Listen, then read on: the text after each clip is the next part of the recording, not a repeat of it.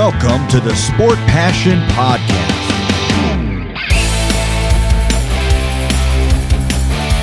And here is your host, Lars Marendorf.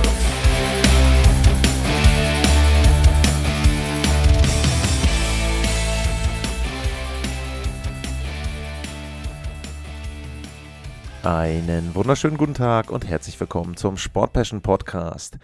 In der heutigen Ausgabe geht es um ein paar Neuigkeiten aus jo, dem letzten Monat. Denn während der Vorschau-Sendungen, da habe ich einige Themen dann entweder liegen lassen müssen oder aber es gab Neuigkeiten zu Teams, die ich schon abgedeckt hatte. Und zeitlich habe ich es dann nicht hinbekommen, zwischendrin nochmal irgendwie Zwischenepisoden zu machen. Also seht mir das bitte nach, wenn da jetzt ein paar Themen kommen, die für euch schon etwas älter sind. Aber ich glaube trotzdem, dass sie insgesamt interessant sind und ich da einfach auch eine kleine Einschätzung zu der ein oder anderen Geschichte, Verträgen und so weiter geben möchte. Und da habe ich ein paar Dinge gesammelt heute.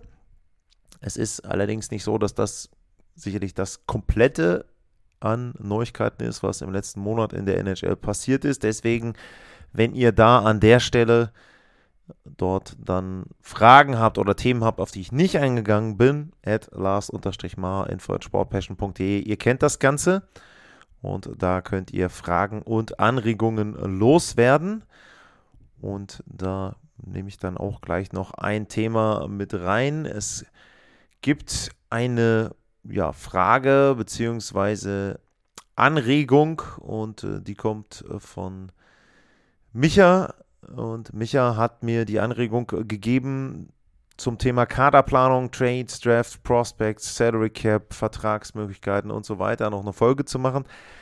Ich werde es auf jeden Fall in einer der nächsten Sendungen, sagen wir mal in den nächsten Wochen mit einbauen. Allerdings weiß ich noch nicht, wie ausführlich ich das mache oder ob ich dann sage, ich gehe auf ein paar Dinge ein und würde dann vielleicht in der nächsten Sommerpause da nochmal etwas genauer drauf eingehen und dann eine größere Folge vielleicht zu dem Thema machen. Weiß ich noch nicht, aber auf jeden Fall wird es da ein paar Infos zu geben, also auch an alle anderen. Wenn ihr da Fragen habt, dann sehr, sehr gerne. Ja, und wir steigen ein mit gleich mal wieder einer Sperre. Und äh, zwar gab es die gegen Arthur Kaliev. Der spielt bei den Los Angeles Kings und der hat einen Kniecheck angesetzt gegen Chase DeLeo von den Anaheim Ducks, übles Ding. Und Chase DeLeo hat sich gleich mal das Kreuzband verletzt, ist zum Glück nicht gerissen, aber acht Wochen darf er aussetzen. Also für ihn auch eine, denke ich, schlechte Situation. Ich kann jetzt nicht genau sagen, ob er in den Kader gerückt wäre, Anaheim Ducks. Um, er ist eher so ein Borderline-Spieler, der dann äh, ja da vielleicht eher dann in der NHL gelandet wäre, aber natürlich damit wurde ihm dann die Chance genommen, sich in den weiteren Preseason Games noch zu empfehlen. Kaliev hat eine Sperre bekommen von vier Spielen, also zwei Preseason Games und zwei Regular Season Games. Das ist natürlich eine Sperre, wo man sagen muss, vier Spiele sind jetzt schon mal etwas mehr, wenn man normalerweise davon redet. Er ist ja auch jemand, der noch keine Sperre hatte bisher, Kaliev. Von daher, ja, auf der anderen Seite ist das natürlich dann wieder so eine bittere Geschichte, wo ich dann auch Stimmen gehört habe und gelesen habe, auch dann in Foren und von den Fans natürlich, dass an der Stelle irgendwie wieder gefordert wird, die Sperre an die Länge der Verletzung anzugleichen. Das ist immer schwierig, denn natürlich kannst du dann den Fall haben, dass zum Beispiel, wenn jetzt ein Superstar einen Check gefahren hat und der Gegner ist verletzt, dann wird der Gegner irgendwie ein bisschen länger rausgenommen, als das vielleicht notwendig wäre. Also ja, für mich sind die vier Spiele da schon okay. Vielleicht hätte man es dann so machen müssen, dass er die vier Spiele in der regulären Saison aussetzt, denn da kostet ihn das richtig Geld, Kaliev. Aber ja, ärgerlich eben, wie gesagt, für Chase DeLeo und zeigt für mich aber auch wieder so ein bisschen, dass auch in den Preseason Games durchaus mit Härte vorgegangen wird. Da gab es ja auch eine Szene, wo Mark Stone sich beschwert hat nach einem Check von den Los Angeles Kings und hat dann so sinngemäß gesagt, naja, was soll das denn jetzt? Das, den Spieler habe ich jetzt heute gesehen, der ist danach wieder in der Minor League. Ja, das ist immer ein bisschen grenzwertig, äh, denn diese Preseason Games, die haben natürlich zum einen den Zweck, dass sich die Veteranen und dass sich NHL-Spieler, die sowieso Verträge haben, einspielen können.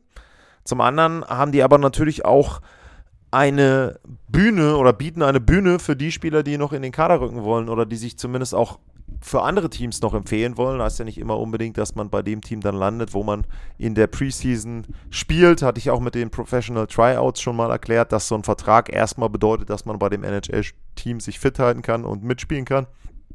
Ob man dann direkt bei der Mannschaft landet, das ist dann nicht unbedingt der Fall. Ja, ganz interessant übrigens in dem Fall, äh, die Vegas Golden Knights hatten danach dann gegen die erste Szene, wo es für mich einen illegalen Check gegen Byram gab und danach fällt der Siegtreffer. Also da hätte ich dann Mark Stone auch gerne gehört. Aber ja, es ist dann immer, wie gesagt, schwierig, das Ganze einzuschätzen in einem Preseason-Game, aber von Kaliev, die Aktion war dann eben Suspension würdig und die Sperre ist dann da auch okay. Dann gibt es Nachrichten schlechter Art für die Tampa Bay Lightning. Andrei Wasilewski musste am Rücken operiert werden. Der hatte einen lumbalen Bandscheibenvorfall. Und ja, das sind die Lendenwirbelkörper, also die, oder das sind die Bandscheiben zwischen den Lendenwirbeln. Also wenn ihr medizinisch begabt seid und wisst, äh, wo die Lendenwirbel sitzen, die Bandscheiben dazwischen, da hatte Wasilewski Probleme mit. Und das musste operiert werden und er wird wahrscheinlich die ersten zwei Monate der regulären Saison verpassen. Und wer sich ein bisschen mit der NHL auskennt, das ist in dem Fall sogar schon nach Thanksgiving, wenn man jetzt wirklich zwei Monate rechnen würde. Saison geht europäischer Zeit los am 10.10., .10., beziehungsweise in den USA auch.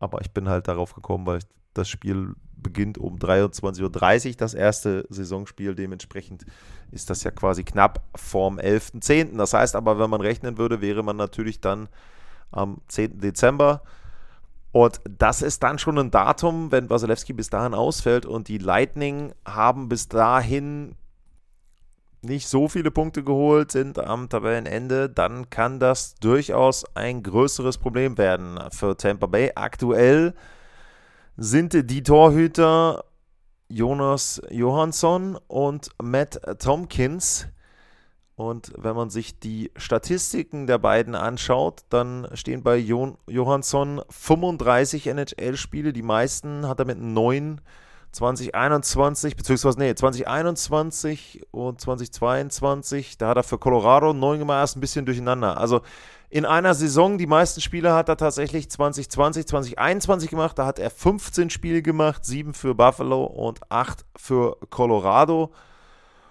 Ja, 35 Spiele Erfahrung äh, bei ihm und bei Matt Tompkins steht die 0. Das heißt, der hat noch nicht ein NHL-Spiel absolviert.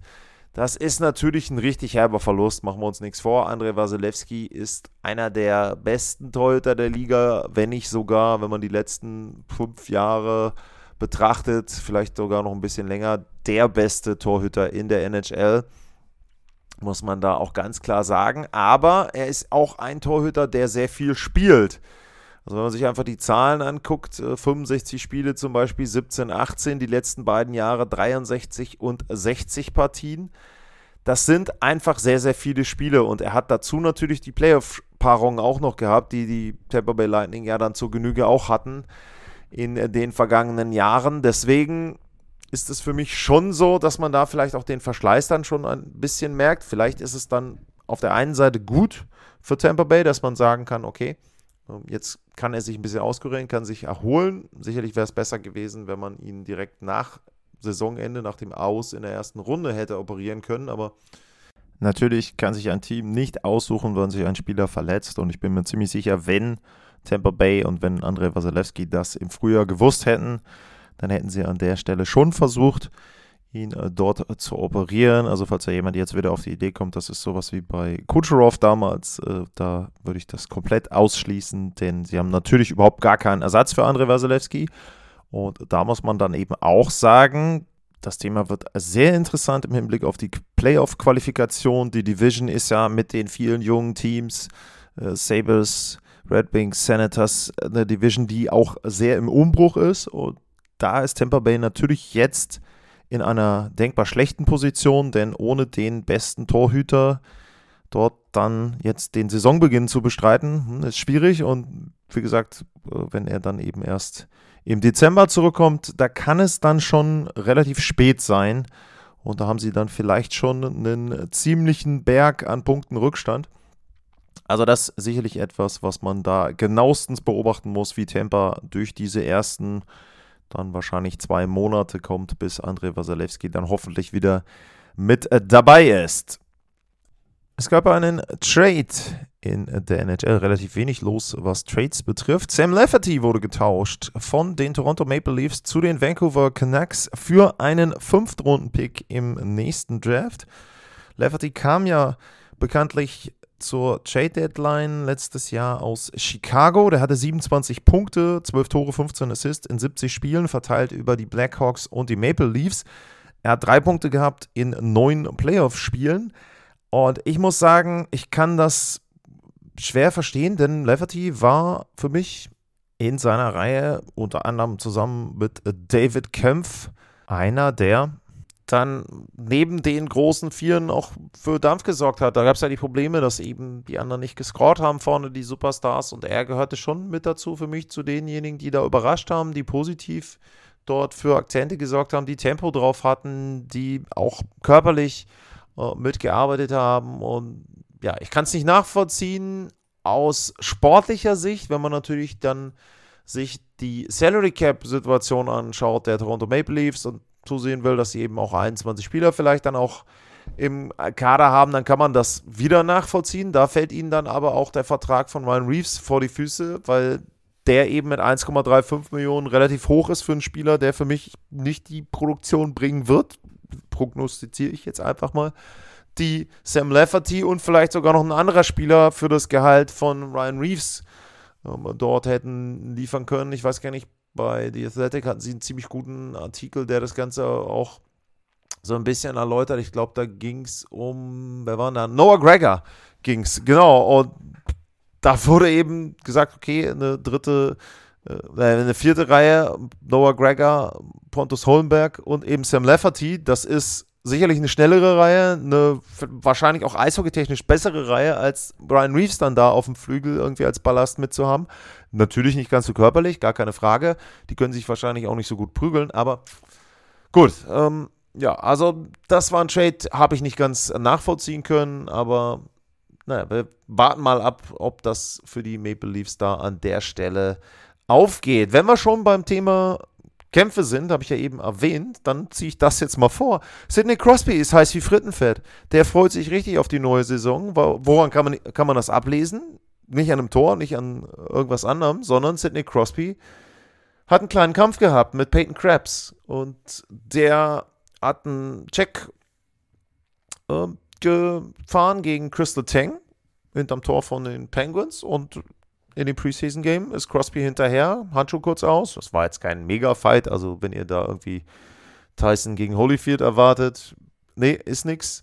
Aber ansonsten war das für Sidney Crosby schon vergleichsweise bemerkenswert, wenn man auch weiß, und da empfehle ich euch jetzt mal, wenn ihr euch wirklich für Kämpfe interessiert äh, oder einfach mal dafür interessiert, wie häufig denn Spieler wirklich Kämpfe haben, dann auch Superstars, die Seite Hockeyfights, äh, hockeyfights.com und da kann man nachschauen, wie viele Fights Sidney Crosby hatte. Da sind auch oft Videos mit dabei, nicht immer, aber auch oft Videos.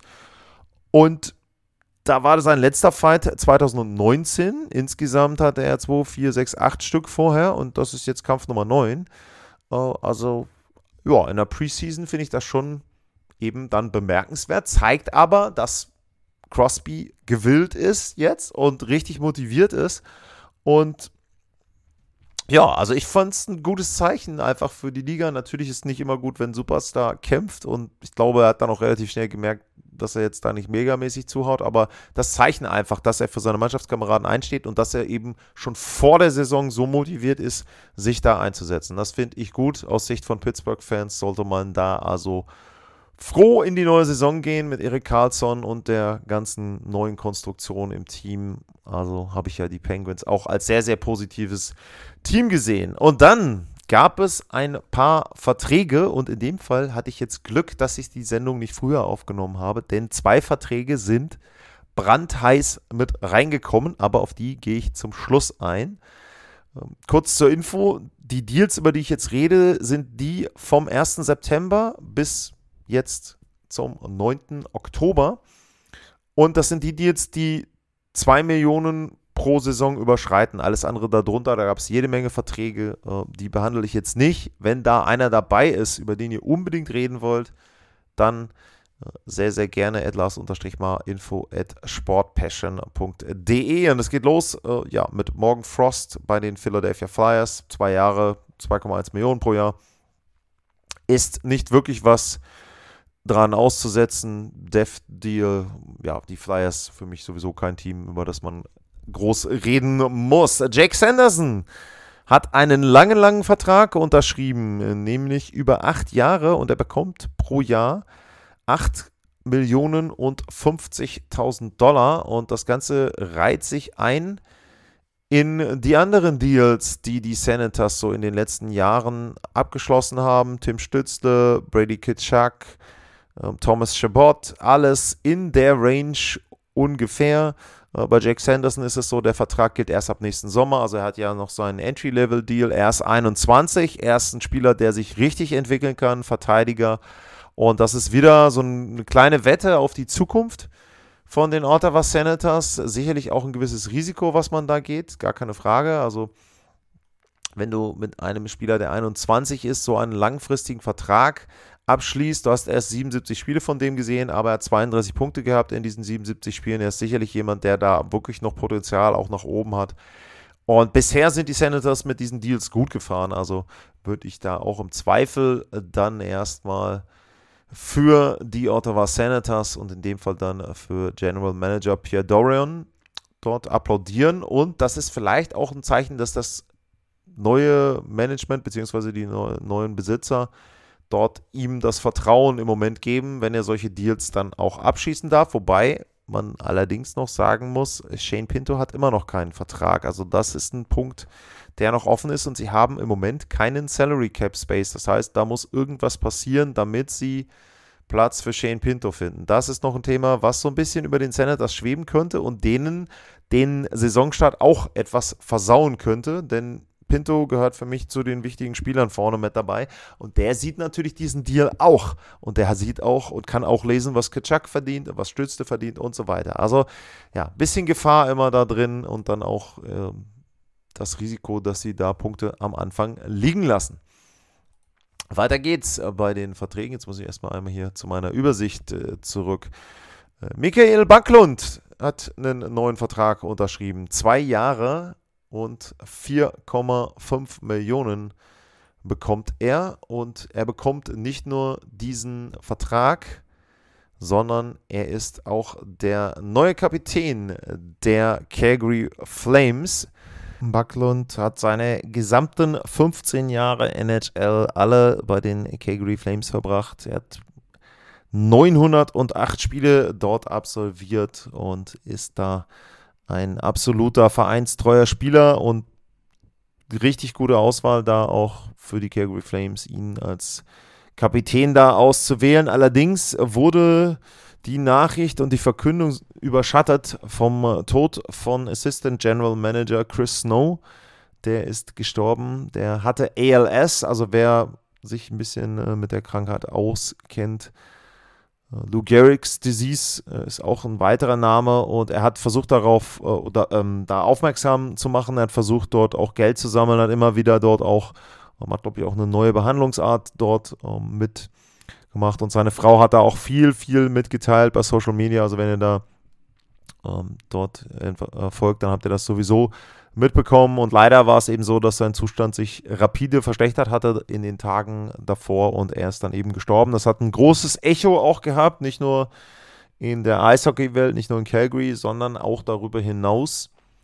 Auch eben, weil er früher auch im Baseball aktiv war, hat bei den Red Sox, meine ich, auch als Journalist in dem Umfeld gearbeitet. Also Chris Snow, großer Verlust für die Calgary Flames und einfach auch ein großer Verlust als Person, weil er auch den Mut hatte, dort eben entsprechend darauf hinzuweisen, an der Stelle auf ALS aufmerksam zu machen und versuchen auch dann für andere dort Behandlungen zu finden und das Thema eben dann auch präsent zu machen. Also an der Stelle ja natürlich mein Beileid an Familie, Freunde und an, auch an alle, die ihn kannten. Ich habe ihn leider nicht kennengelernt. Die Flames äh, sind zwar ein Team, was ich schon mal gesehen habe, aber ansonsten eben leider dort mit dem Umfeld nichts zu tun hatte.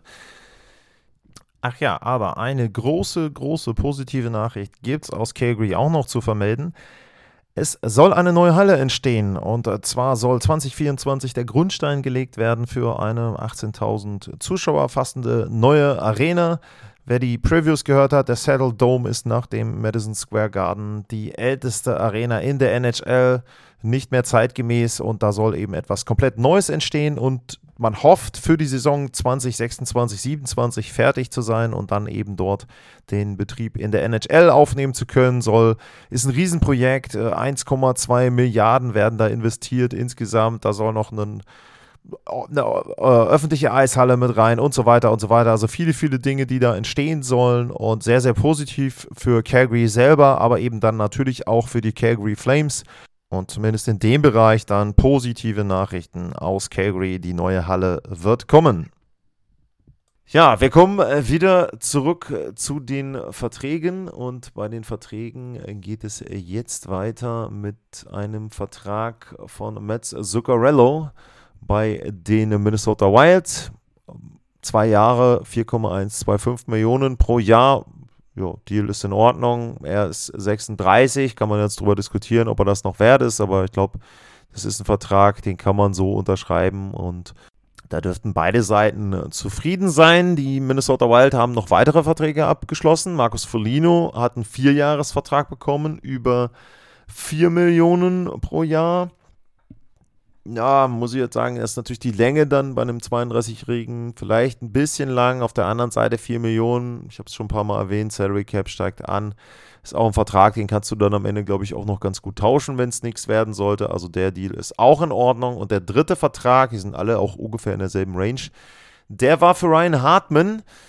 Der hat einen Vertrag bekommen über drei Jahre, auch 4 Millionen pro Jahr. Und da muss ich ganz ehrlich sagen, hat sich Hartmann vielleicht sogar ein Stück weit unter Wert verkauft. Er hat letztes Jahr wenig gespielt, war verletzt, ja, aber er hat vor zwei Jahren 34 Tore gemacht. Also das ist so ein Deal, wo ich sagen muss, der ist auch eher teamfriendly und ja, also da hat Minnesota und Bulgarien, glaube ich, einen guten Preis gemacht. Wie gesagt, 4 Millionen für die nächsten drei Jahre. Wenn er dann irgendwo wieder in die Nähe kommen kann von dem, was er vor zwei Jahren an Toren erzielt hat, dann herzlichen Glückwunsch an die Minnesota Wild. Das war dann, würde ich schon sagen, ein ziemlich guter Deal. Dazwischen lagen zeitlich zwei Verträge von den Anaheim Ducks. Und zwar zum einen Trevor Seagrass. Der hat unterschrieben für drei Jahre 5,75 Millionen. Und äh, Jamie Drysdale, der hat unterschrieben ebenfalls für drei Jahre, allerdings nur für 2,3 Millionen. Wir fangen mal mit Drysdale an. Der hat die letzte Spielzeit weitgehend verpasst, weil er verletzt war. Und als Verteidiger ähm, ist es da, glaube ich, auch immer so ein bisschen schwieriger, für sich Werbung zu machen, speziell als junger Verteidiger. Hatte die Spielzeit vorher in 81 Spielen 32 Punkte, also hat da schon angedeutet, was vielleicht möglich ist. Und das ist auch ein Deal, der ist sehr, sehr gut für die Anaheim Ducks, äh, muss ich da mal sagen. Also Pat Verbeek hat den Ruf, einer der härtesten Verhandlungspartner zu sein in der National Hockey League. War auch früher als Spieler da nicht ganz einfach. Und der Deal ist, glaube ich, schon team-friendly, muss man sagen. Wobei natürlich an der Stelle es so ist, dass die Anaheim Ducks ganz klar die bessere Verhandlungsposition hatten. Also Drysdale und Seagrass waren halt Restricted Free Agent und theoretisch hätte Verbeek auch sagen können, also Freunde, ähm, wenn ihr jetzt nicht wollt, gut, dann halt nicht. Dann verschwendet halt ein Jahr oder ein paar Monate von dem Jahr. Äh, wir sind sowieso im Rebuild, also ob ihr jetzt spielt oder nicht. Also so wird es nicht ausdrücken, aber im Grunde kann man es, vielleicht drückt das auch so aus, wenn es so hart ist wie, wie die Journalisten in Nordamerika das dann teilweise äh, darstellen. Vielleicht sagt das eben genau so. Also ja, die Anaheim Ducks haben die bessere Verhandlungsposition und können dann eben da dem Spieler einen Vertrag in gewisser Art und Weise aufdrücken. Das haben sie an der Stelle zum einen bei Drysdale gemacht und auch bei Trevor Seagrass. Äh, der hat auch einen Dreijahresvertrag unterschrieben, 5,75. Wenn man da überlegt, dass Seagrass schon zu den vermeintlichen Superstars in der Liga gehört, dann ist der Deal nicht so hoch angesetzt. Auf der anderen Seite hat er jetzt zwei Jahre hintereinander 23 Tore erzielt. Da ist nicht der Megasprung gekommen vom zweiten auf das dritte Jahr, aber ja, also der Deal kann sehr gut sein für die Anaheim Ducks. Das kann aber dann auch richtig wehtun in drei Jahren. Also wenn man das jetzt zum Beispiel vergleicht mit den Verträgen, die die Ottawa Senators abgeschlossen haben. Tim Stütze kann jetzt nicht in zwei Jahren nochmal hingehen und sagen, übrigens, äh, ich mache jetzt 50 Tore pro Saison, ich hätte gerne nochmal drei Millionen mehr. Das ist dann der Vertrag, den er erstmal für die nächsten Jahre dann hat. Und bei Trevor Seagrass ist es so, sollte der jetzt in den nächsten drei Jahren richtig gut spielen, dann kann er schon sagen, also pass mal auf, Pat Verbeek, ähm, beim letzten Mal hattest du die besseren Karten. Ich bin zwar jetzt immer noch Restricted Free Agent, aber ganz ehrlich, du bist jetzt an einer anderen Stelle mit deinem Team und du möchtest jetzt vielleicht langsam mal in die Playoffs kommen. Und dementsprechend würde ich sagen, du musst jetzt mal die Schatulle aufmachen und hier einen Vertrag, der mindestens 10 Millionen pro Jahr hat, für mich auf den Tisch legen. Also das ist natürlich ein Risiko, was die Anaheim Ducks auch haben bei so einem kurzen Deal. Aber wie gesagt, die nächsten drei Jahre werden sie das, glaube ich, richtig genießen können, da zwei junge, sehr talentierte Spieler für wenig Kohle unter Vertrag zu haben. Und vor allem, du hast natürlich dann auch die Sicherheit, wenn es nichts wird mit den beiden, können sie in drei Jahren sagen, also war schön, aber ihr habt euch nicht so entwickelt, wie wir das gehofft haben. Wir machen den Vertrag anders oder ihr könnt gehen oder wie auch immer. Also da hat Anaheim, glaube ich, zwei wirklich, wirklich gute Verträge unterschrieben und für die Spieler gab es wenig Möglichkeiten, da etwas anderes zu machen. Und dann gab es ah, tatsächlich heute am 9. Oktober drei Verträge und die haben mich alle drei auf die ein oder andere Art überrascht.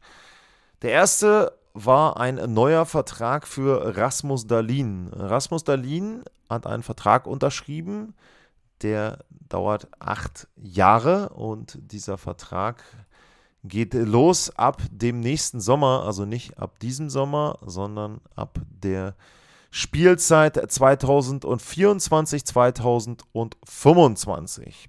Da wird dann Dalin 24 Jahre alt sein und Rasmus Dalin bekommt ab der Spielzeit 2024 11 Millionen pro Jahr und das acht Jahre lang.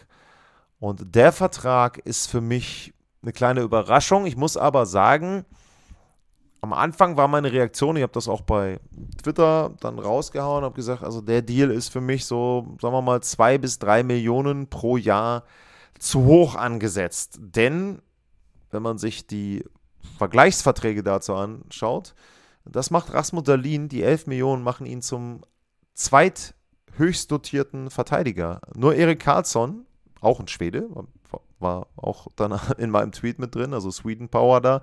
Erik Karlsson verdient 11,5 Millionen, ein Teil davon übernehmen die Sharks, die 10 Millionen, den größten Teil übernehmen die Pittsburgh Penguins.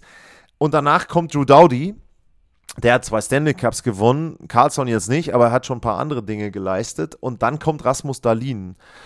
Und ja, ich habe es getwittert, dass der Vertrag für mich zwei bis drei Millionen pro Jahr zu hoch dotiert ist. Auf der anderen Seite, wenn ich mir überlege und das dann eben im Nachgang auch nochmal geguckt habe, dass der Vertrag eben erst nächsten Sommer losgeht, dass er jetzt nochmal ein Jahr hat, sich zu entwickeln, nochmal besser werden kann und dann wahrscheinlich, das ist eben das, auf was die Sabres auch bauen, einer der besten fünf Verteidiger, sage ich jetzt mal, der Liga sein könnte, dann ist der Deal in Ordnung. Es ist aber kein team-friendly Deal. Und da sind wir dann bei einem Punkt, wo speziell dann kleinere Teams aufpassen müssen, dass sie nicht ja, in eine Falle laufen und dort entsprechend Verträge unterschreiben, wo sie immer ein bisschen mehr bezahlen. Ich habe das mal bei den Leafs gesagt, dass ich der Meinung bin, dass die großen vier da, oder zumindest ein Teil der großen vier, immer eine Million mehr genommen hat bei dem letzten Vertrag.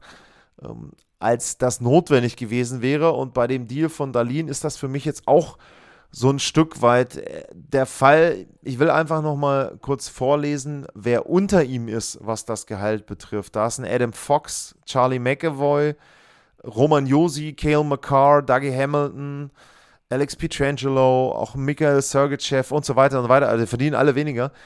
Ähm, boah, ich fühle mich nicht wohl damit, dass Rasmus Dalin da auf Nummer 2 steht bei den Verteidigern. Aber auf der anderen Seite, zum einen, warum sollte Dalin jetzt einen Team-Friendly Deal unterschreiben, nur weil das andere gemacht haben? Und wie gesagt, er kann sich noch entwickeln. Also der Vertrag kann in vier, fünf Jahren mit zum Besten gehören, vielleicht was die NHL hat. Aber irgendwo so ein bisschen Bauchschmerzen habe ich dabei. Aber wie gesagt, auf der anderen Seite, sie haben ihn lange gebunden. Das ist ja auch ein Punkt.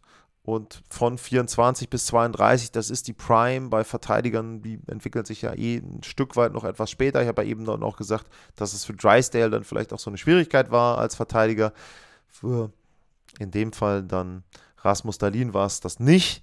Und dementsprechend ja, hoffe ich, dass Buffalo sich da nicht in zwei, drei Jahren ärgert, weil der Salary Cap doch nicht so megamäßig angestiegen ist und sie dann eben da auch den anderen, die noch kommen, weitere Verträge geben müssen und Darlin der Maßstab ist. Das ist auch immer eine Gefahr. Du setzt natürlich einen Maßstab und auch da wieder, ich habe ja eben dann so ein bisschen auf die anderen geguckt, bei Ottawa, bei den Buffalo Sabres ist Darlin mit Abstand der bestbezahlte Spieler. Jeff Skinner kriegt noch 9 Millionen im Jahr, aber der ist nun auch Veteran. Kann man auch diskutieren darüber. Mittlerweile geht es wieder, ob er sich das verdient hat. Aber die anderen, zum Beispiel Tage Thompson, Dylan Cousins, die liegen bei 7,1 Millionen, beide, beziehungsweise Thompson ein Stück weit drüber. Und da verdient Darlin 4 Millionen mehr. Hm. Also irgendwo ein bisschen Bauchschmerzen habe ich bei dem Vertrag von Rasmus Dalin.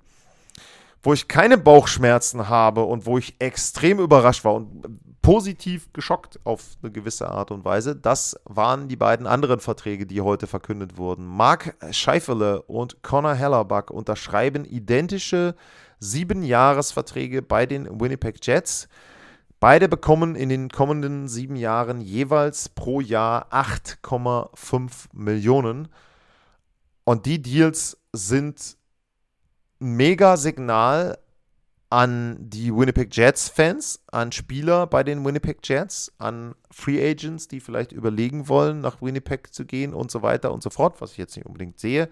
Aber die beiden Verträge sind echt ein Hammer, muss ich sagen. Also Connor Hellerbuck war derjenige, der im Grunde, glaube ich, auf den Trade-Boards auf Nummer 1 stand. Scheifele stand wahrscheinlich in den Top 5. Äh, es wurde diskutiert, wo landet Hellerbuck die Abstimmung gab es jetzt vor der Saison. Landet er in Edmonton? Landet er in New Jersey? Bei Toronto? Wo auch immer er landen könnte. Es war davon auszugehen, dass er irgendwann im Verlaufe der Saison getauscht wird und stattdessen sind die Winnipeg Jets in der Lage, ist Kevin Chevaldeoff in der Lage, dort eine Vertragsverlängerung durchzuführen die über acht Jahre geht. Ja, das sind dann die Jahre 31 bis 39 für Conor Hellerback, gar keine Frage. Aber er ist einer der besten Torhüter der Liga. Ich habe vorhin über Wasilewski geredet. Kellerback ist ein bisschen darunter. Er hat keinen Stanley Cup gewonnen bisher, weiß ich auch. Aber trotzdem, also Conor Hellerback wirklich Top 3, Top 5, vielleicht eher Top 3 Torhüter in der NHL. Und 8,5 Millionen sind jetzt auch nicht so megamäßig viel. Wasilewski verdient mehr. Ich habe jetzt nicht direkt geguckt, was die anderen Torhüter so verdienen, aber ich glaube, Sorokin äh, liegt auch in der Range. Ich werde gleich mal äh, kurz dann hier recherchieren, während ich was erzähle. Und auf der anderen Seite auch Mark Scheifele als Center, der wurde ja auch gehandelt. Da gab es Artikel, wie können die Bruins sich Scheifele jetzt holen oder äh, Backlund äh, holen und da eben entsprechend sich irgendwie verstärken auf der Center-Position und all sowas. Und das ist eben genau jetzt nicht der Fall. Und da muss ich wirklich sagen, wie gesagt, ich finde es mega positiv. Ich finde diesen Vertrag wirklich, wirklich positiv. Und die Winnipeg Jets haben damit auch diese ganze Diskussion weg. Also das wäre ja auch wieder ein Thema, das haben wir ja bei anderen Teams auch gehabt, dass die gesamte Saison über dann dieses Thema schwelt, dass immer wieder gefragt wird, dass im Team gefragt wird, dass gesagt wird, hey, ähm, wer, wo, wo, gehst du hin, wer kann als Gegenwert kommen? Und so weiter und so weiter. Und all diese Diskussionen sind jetzt mit einem Stück weg und sie haben Ruhe, sie haben die beiden Spieler, sie haben einen mega interessanten Kader, muss ich auch sagen, durch den Trade von Pierre-Luc Dubois, auch da für Chevaldeoff, super positiv für den auch, weil der hat auch, glaube ich, richtig draufgekriegt jetzt, dass er Pierre-Luc Dubois geholt hat, Leini ist weg, ähm, das ist ja auch so etwas, funktioniert das jetzt? Sie haben jetzt einen Kader, der tiefer ist als in den letzten Jahren, sie haben einen Kader, der interessanter ist, glaube ich, der auch ausgeglichener ist, der auch, denke ich, von der Stimmung her einfach besser ist. Sie haben mit Blake Wheeler jemanden abgegeben, der wohl eher so ein Unruheherd war. Wie gesagt, Deal New York, alles wunderbar für Blake Wheeler, für die Rangers, ganz toll, aber eben auch für Winnipeg. Add Addition by Subtraction, sagt man ja eben. Die Stimmung im Lockerroom wird besser sein. Die beiden haben jetzt Sicherheit. Die Fanbase wird super positiv gestimmt sein. Also für mich, wie gesagt, das ist echt richtig, richtig toll, vor allem weil es auch ein kleiner Markt ist. Also das ist auch etwas, wo ich dann immer sage, hey, super, dass ein kanadisches Team, und es sind nicht die Canadiens, es sind nicht die Maple Leafs, es sind auch nicht die Canucks, die ich noch so ein bisschen mit dazu rechnen würde zu großen Märkten. Es sind in dem Fall die Winnipeg Jets, die zwei große Verträge unterschreiben, die zwei wichtige Spieler halten können, finde ich wirklich, wirklich gut. Und wenn ich jetzt einmal reingucke bei den Torhütern, die 8,5 Millionen, damit wäre oder damit ist dann Conor Hellerbuck äh, der vierthöchst dotierte Torhüter. Carey Price ist da immer noch mit drin, der ist ja im Prinzip schon zurückgetreten, kriegt aber sein Gehalt natürlich noch. Sergei Bobrowski, dann kommt Wasilewski, dann kommt in dem Fall dann Conor Hellerbuck. Ilya Sorokin sortiert sich dann ab nächsten Sommer da auch mit ein, also der Deal von dem beginnt ja auch erst im nächsten Sommer. Das heißt also, die beiden sind da in einer Preisklasse dann äh, zu sehen und Igor Shesterkin wird sich das Ganze auch ganz genau anschauen. 2025 läuft dessen Vertrag aus, also da kann man im nächsten Sommer dann auch einen Deal erwarten, der irgendwo zwischen den 8,25 Millionen äh, von Sorokin und den 10, 11 Millionen, die oben aufgerufen werden, liegt. Und ja, wie gesagt, das ist jetzt kein, auch kein mega team-friendly Deal, kannst du jetzt vielleicht auch nicht unbedingt sagen. Auf der anderen Seite, wenn man sich überlegt, was vielleicht möglich gewesen wäre für Körner Hellerback, ist es vielleicht doch team-friendly. Aber egal. Wichtig ist, die beiden haben unterschrieben für sieben Jahre. Mega Signalwirkung für mich. Richtig, richtig positiv für Winnipeg. Und ja, also das kann einen Schub geben. Und wie gesagt, das Team Pierre-Luc Dubois war sicherlich als Einzelspieler besser, aber als Team, wenn man sich die Winnipeg Jets als Team jetzt anschaut und dann was möglich ist, vielleicht auch an Aufstellung, sehr, sehr interessantes Team für die neue Saison. Ja, damit habe ich die Verträge abgehandelt. Ich habe die anderen Themen, wo ich mir Notizen zugemacht habe, auch abgehandelt. Und dann kommt am Ende noch ein bisschen was in der Kategorie, ich überlege mal was für die neue Spielzeit. Ich habe darüber nachgedacht, sowas zu machen wie einen Game of the Week, was jetzt nicht heißen soll, dass ich das Ganze kommentiere. Äh, an der Stelle übrigens die Neuigkeit, dass Stand heute ich nicht fürs Schweizer Fernsehen kommentiere. Wenn sich nicht noch irgendetwas Überraschendes ändert, dann wird dort einfach nur der Originalton gesendet und es wird nichts selber produziert und deswegen habe ich dann in der nächsten Saison auch wieder ein bisschen mehr Zeit. Wie gesagt, was jetzt nicht heißen soll, dass ich jetzt hier pseudomäßig dann die Spiele dort kommentiere, sondern was ich mir überlegt habe, ist, ich suche mir ein Spiel raus, wahrscheinlich dann ein Spiel pro Woche. Das ist dann mein Game of the Week und das werde ich dann intensiver anschauen, analysieren und da dann eben auch drauf eingehen und an der Stelle dann auch ein bisschen auf die Teams eingehen. Ich habe mir eben vorgenommen, dass ich da dann auch alle 32 Teams einmal hoffentlich dann dort abdecken kann, was ein bisschen schwierig werden könnte, denn ähm, das wird ja dann mit den Wochen auch schon relativ knapp, wenn man alle 32 Teams haben will. Und es wird sicherlich Partien geben und Teams geben, die des Öfteren auftauchen, aber das ist so erstmal der grobe Plan, den ich habe und an der Stelle dann eben immer eine Folge zu diesem Game of the Week. Und ja, da würde ich mir natürlich auch freuen, wenn ihr da Feedback zu habt, wenn ihr sagt, hey Mensch, das ist gar keine schlechte Idee und dann kann man sich das vielleicht auch selber mal anschauen. Ich bin tatsächlich auch schon die ersten Wochen so ein bisschen grob durchgegangen und habe da mal auch den Schedule gecheckt und da sind auch ein paar Partien dabei, wo ich sage, da sind die Bully-Anfangszeiten auch so, dass man sich das Ganze in Deutschland dann auch anschauen kann. Aber es werden auch viele mit dabei sein, muss ich jetzt auch schon ganz ehrlich sagen, wo ich dann sage, äh, die sind dann eben in der Nacht, die gucke ich mir zeitversetzt an und dann kommt die Analyse zeitversetzt. Aber wenn ich jetzt so einfach mal auf meinen Plan gucke, es gibt zum Beispiel jetzt direkt am 14. Oktober um 22 Uhr die Panthers gegen die Winnipeg Jets und allein aufgrund der Situation, was ich jetzt eben erklärt habe, wäre das schon mal interessant. Die Panthers sind interessant mit den Verletzten. Wie kommen die jetzt nach dem langen Playoff-Run in die Saison rein?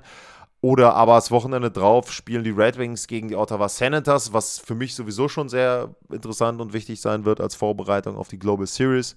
Aber eben auch aus deutscher Sicht natürlich eine Knallerpartie um 19 Uhr am Samstagabend. Also da denke ich schon, dass das so zwei Spiele werden, über die ich auf jeden Fall reden werde. Ja, und dann muss ich eben sehen, ich werde bei Twitter auch nochmal nachfragen, also wenn ihr das gut findet, wenn ihr findet, dass das eine Idee ist, wo er sagt, ja, das ist gar nicht mal schlecht, dass man da eben auch entsprechend vielleicht mal intensiver auf ein Spiel schaut, auf, auch auf die Teams schaut, dann werde ich zusehen, äh, dass ich das da hinbekomme. Und ich habe mir auch überlegt, aber wie gesagt, das ist alles noch so in der Anfangsphase, jetzt auch aufgrund der Situation, dass sich das mit dem Kommentar da etwas anders entwickelt hat für mich.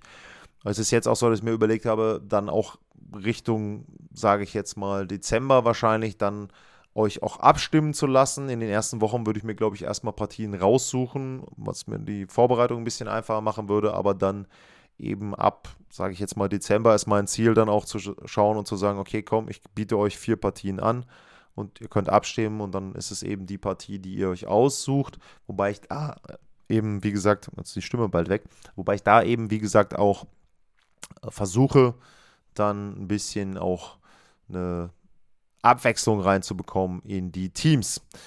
So, bevor ich jetzt hier komplett meine Stimme verliere, sage ich für heute vielen Dank fürs Zuhören, bleibt gesund und tschüss. Sportliche Grüße. Das war's, euer Lars.